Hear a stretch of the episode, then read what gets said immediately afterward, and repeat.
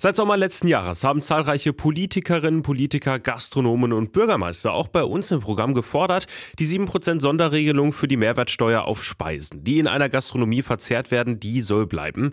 Für manche überraschend hat der Bund dann aber gegen Ende des Jahres entschieden, dass Gastronomen seit dem 1. Januar wieder 19% Mehrwertsteuer bei Speisen abführen müssen, zumindest bei den Speisen, die im Haus verzehrt werden. Guido Radke aus Bad Pyrmont unterhält ein Restaurant an der Hauptallee und damit hat der Wegfall der Sonderregelung auch für sein Geschäft Auswirkungen. Wir mussten alle damit rechnen, dass es kommt. Und somit habe ich mir zumindest persönlich auch Gedanken gemacht, wie man es für 2024 dann kalkulieren muss.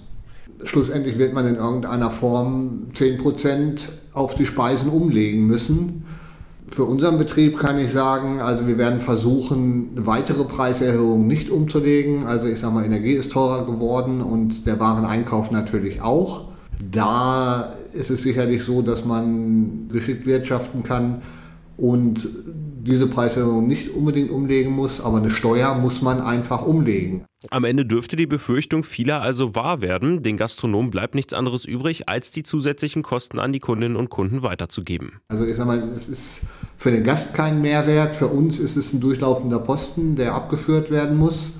Und ich habe gar keine andere Möglichkeit, als ihn umzulegen. Wo, wo soll ich ihn herzaubern? Und Guido Radke macht auch deutlich, wirklich Sinn ergibt die Regelung zur Mehrwertsteuer nicht, vor allem nicht für den Kunden. A ist sie sicherlich nicht ganz fair, sie verzehrt den Wettbewerb, also alle meine Kollegen, die Essen außer Haus machen, sind nicht davon betroffen. Und es dient ja auch sag ich mal, in der Rechtsprechung sag ich mal, der Grundversorgung. Und da erklärt sich mir persönlich nicht so ganz, warum ein, ein Gyros vom Imbiss Grundversorgung ist und das Schnitzel von mir ist halt keine Grundversorgung, weil ich es auf den Teller lege und das finde ich dem Gast gegenüber nicht fair.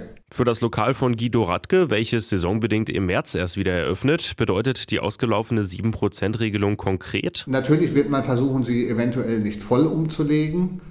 Aber es ist, ist ja ein zweischneidiges Schwert. Also ich sage mal, wenn ich meinem Mitarbeiter mehr bezahle, dann hat der Mitarbeiter was davon, dann kann ich das auch nachvollziehen, dann ist das auch richtig.